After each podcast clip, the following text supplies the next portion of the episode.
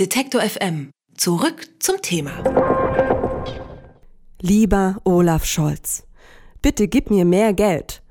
Ganz so informell wird es sicherlich nicht gewesen sein, aber so eindringlich. Die Verteidigungsministerin Ursula von der Leyen soll in einem Brief an den Finanzminister um mehr Geld für ihr Ressort gebeten haben. Das meldet die Bild.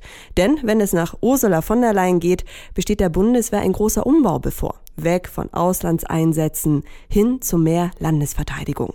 Denn die Bundeswehr müsse ihren Beitrag zur nationalen Sicherheitsvorsorge leisten. So steht es laut Medienberichten im Entwurf eines Grundsatzpapiers. Ob das wirklich notwendig ist und welche Konsequenzen das mit sich bringen kann, darüber spreche ich jetzt mit Hans Krech. Er ist Autor von zahlreichen Büchern über Sicherheitspolitik und Hauptmann der Reserve. Guten Tag, Herr Krech. Hallo, guten Tag. Bislang liegt ja der Fokus der Bundeswehr auf Auslandseinsätzen, wie zum Beispiel in Afghanistan oder auch in Mali. Das soll sich ja nun ändern, ja. Die Landesverteidigung soll ausgebaut werden, auch die EU-Verteidigung. Wieso ist das jetzt so angeblich notwendig? Also notwendig ist das schon lange, denn die Streitkräfte sind immer dafür da, in erster Linie für die Landes- und Bündnisverteidigung und dann natürlich für die Auslandsaufgaben.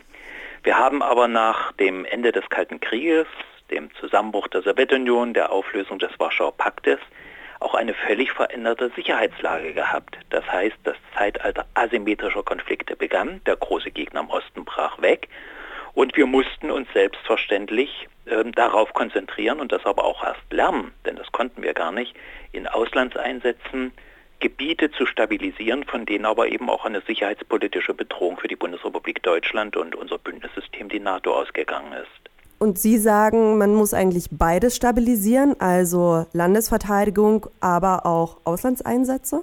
Ja, wir haben uns zu sehr fokussiert auf die Auslandseinsätze. Klar, wir mussten das neu lernen. Wir haben dafür eine neue Operationsart eingeführt, die nennt man Stabilisierung. Das ist was, was Soldaten völlig neu lernen mussten. Also bisher hatten wir Angriff, Verteidigung, Verzögerung. Ja, also eine völlig neue Operationsart mit völlig neuer Bewaffnung. Wir brauchten eigentlich keine Kampfpanzer Leopard mehr, sondern neue minengeschützte Fahrzeuge, eine völlig neue Generation von solchen geschützten Fahrzeugen, zum Beispiel der Dingo, die in großer Anzahl beschafft worden sind und die natürlich auch gut fahren und sich im Auslandseinsatz bewähren und haben da es dabei versäumt, die Fähigkeiten und Fertigkeiten, aber auch die notwendige Ausrüstung äh, bereitzuhalten und weiter damit zu üben, die man für die Landes- und Bündnisverteidigung schlichtweg braucht.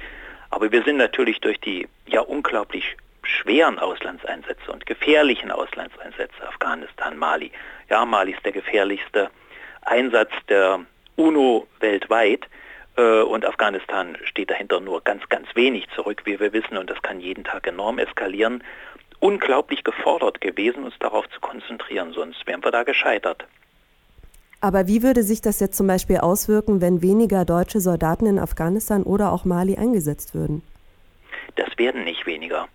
Also wir können uns von diesen Verpflichtungen, wie, die wir dort haben, und bei, in beiden Fällen sind ja unsere Kontingente auch äh, personell angehoben worden, können wir uns nicht zurückziehen. Ähm, der Einsatz in Afghanistan ist ein NATO-Einsatz, da ist mal der NATO-Verteidigungsfall ausgerufen worden, darüber kann man nicht diskutieren.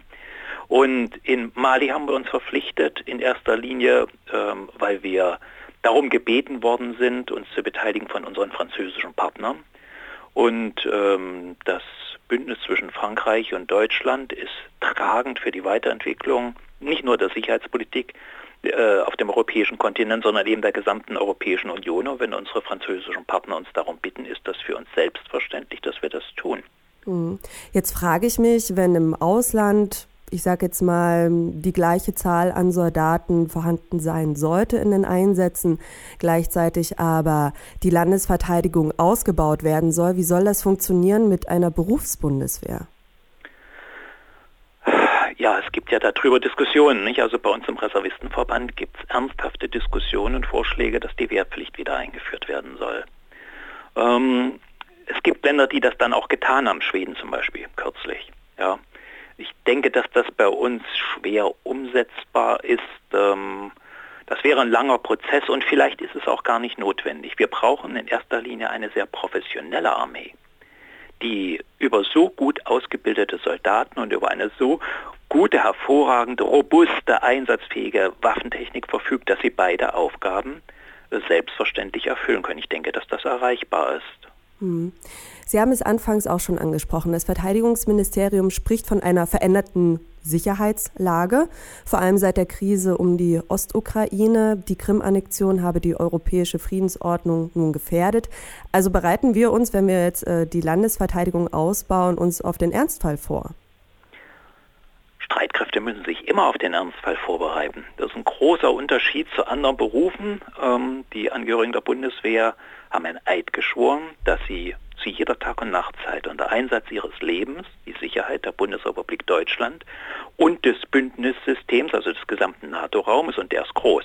Ja, das ist ja nun nicht nur Deutschland und auch nicht nur Europa im Übrigen, ähm, sichern. Das ist eine große Herausforderung, in einem solchen Beruf zu arbeiten und ich finde, dass das in unserem Land auch zu wenig geachtet wird, ähm, dass das ein besonders schwerer Beruf ist und eine besondere Qualifikation von denjenigen verlangt, die sich dort äh, diesen Beruf ausüben. Also das ist sicherlich so nicht die Frage, das ist selbstverständlich.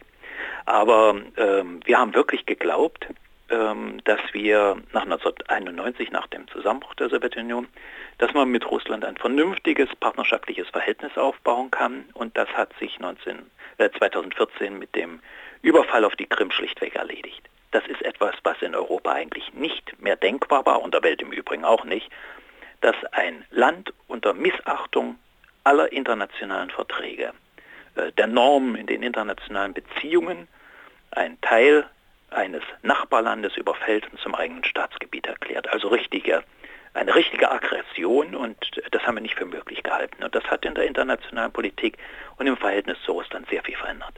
Herr Krech, eine Frage habe ich noch. Einfach wird es ja für die Verteidigungsministerin nicht. Das Grundsatzpapier, das kam nämlich bei den meisten jetzt erstmal nicht so gut an. Ja? Die Op Opposition spricht von einer Bundeswehrreform durch die Hintertür. Aus der SPD heißt es, es sei eine armselige Show, was da von der Leyen abziehe, weil sie die Probleme der Bundeswehr dem SPD-Finanzminister Olaf Scholz jetzt zuschieben möchte.